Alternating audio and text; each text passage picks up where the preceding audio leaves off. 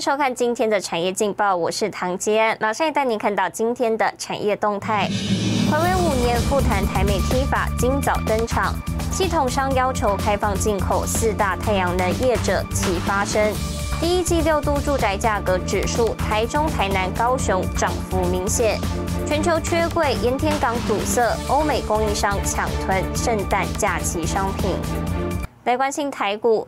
台积电重新挑战六百元整数关卡，带动电子转强，传产指标、航运股、钢铁股齐头并进，加上金融股也稳步走阳。台股今天开高走高，盘中一度大涨超过一百七十点，指数来到一万七千七百七十四点大关，再创历史新高。法人认为，由于各种商品报价到第三季以前都将维持高档，盘面热络的钢铁、航运报价停止上涨以前不预设高点，只是涨多之后，投资人以审慎检视手上持股的基本面数字及未来展望，执行太弱留强布局，第三季仍会向上的个股，提供给您参考。接下来，请看今天的财经一百秒。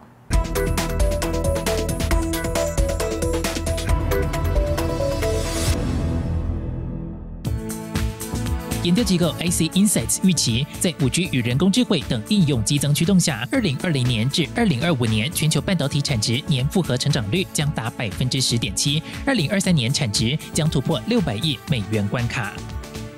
法国央行总裁，同时也是欧洲央行管理委员会成员的戴嘉佑警告，中共开发数位人民币进展快速，欧元要维护国际角色将面临关键风险。日本金融厅前长官袁腾俊英也表示，中国在发行数位货币的进展将对发达经济体产生巨大影响。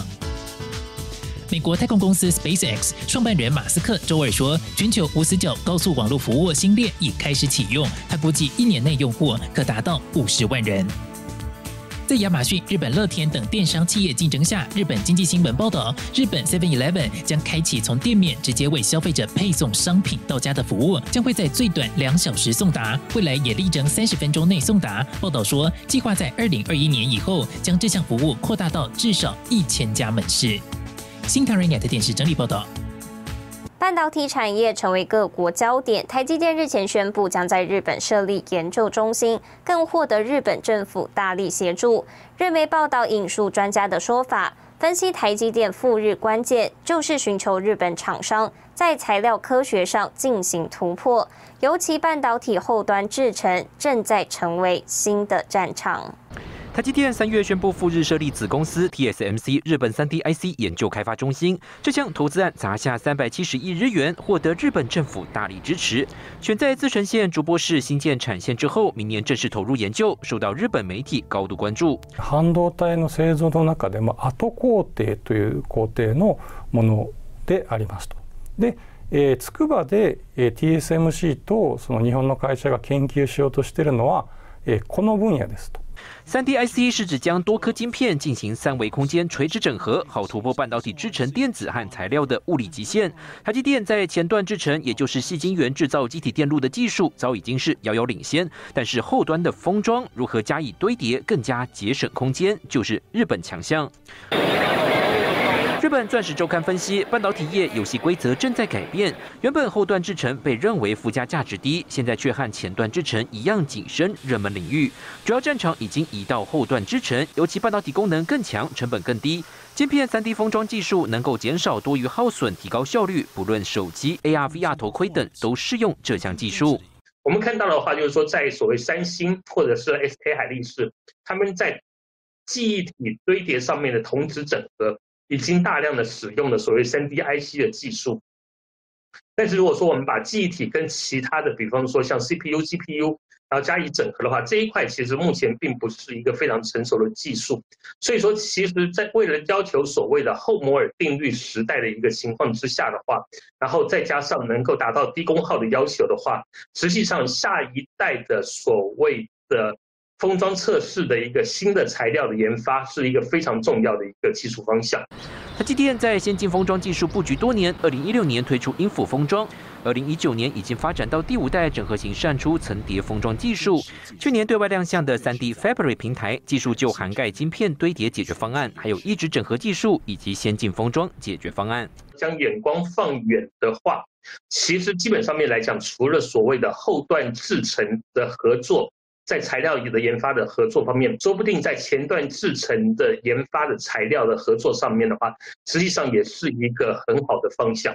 对台积电来讲，赴日投资半导体关键材料，也跟日本广大车用市场有关。日本方面也能借此巩固次时代半导体优势，两强合作推升更多想象空间。现在电视沈维彤台湾台北报道。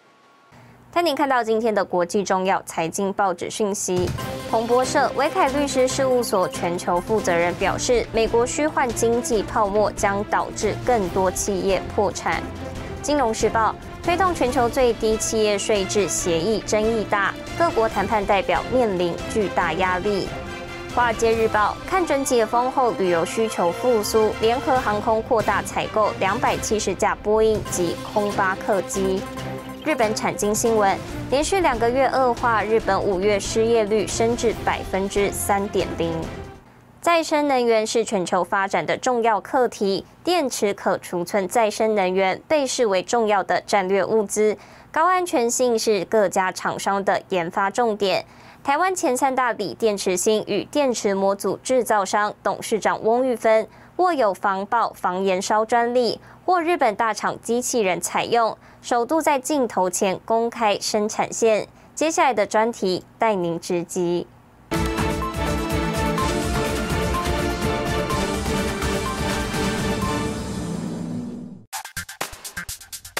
各国陆续对电动车、大型储能设备展开布局，能源需求跟着攀升。研调机构推估，锂电池产业规模，二零二五年总产值达五兆美元，之后每年产值约增一点五兆美元。尤其现在的储能柜，那个都是 megawatt hours 起跳的，那那能量很高，那一烧起来，那整个天空都是黑的。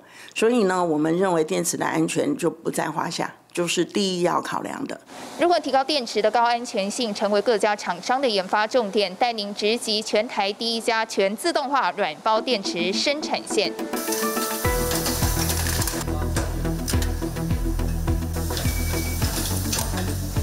把隔离膜跟极板剪在一起，将大小固定，再经由机械检测进行封装。软包电池不需要金属壳，外观类似铝箔包，规格轻薄短小，是消费电子穿戴装置首选。另一个常见的18650圆柱电池，则用在电动脚踏车、电动摩托车等，因应未来产业需求，业者提升电池性能。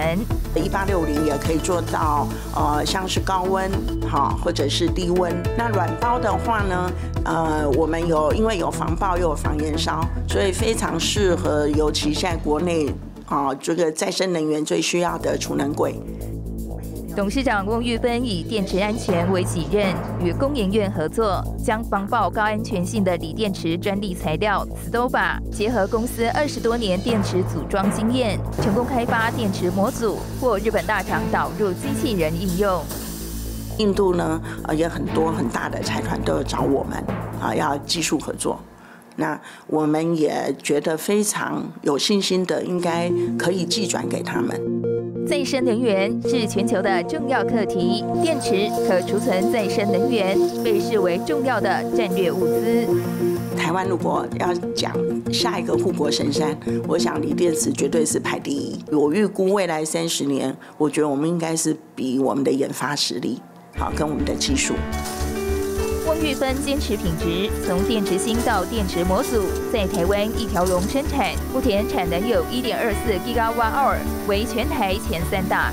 可能联想，翁玉芬原本的工作是财会人员，二十年前因缘际会下接触电池产业，为他带来全新的人生体验。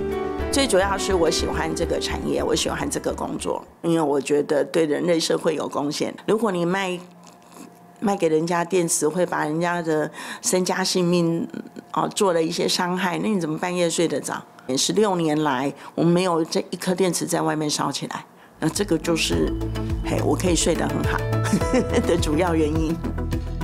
在翁玉芬的笑容背后，是坚强的研发团队和家人的支持。翁玉芬也不负众望，已开发超过两百种的锂电池，持续研发创新，将 MIT 电池拓展国际。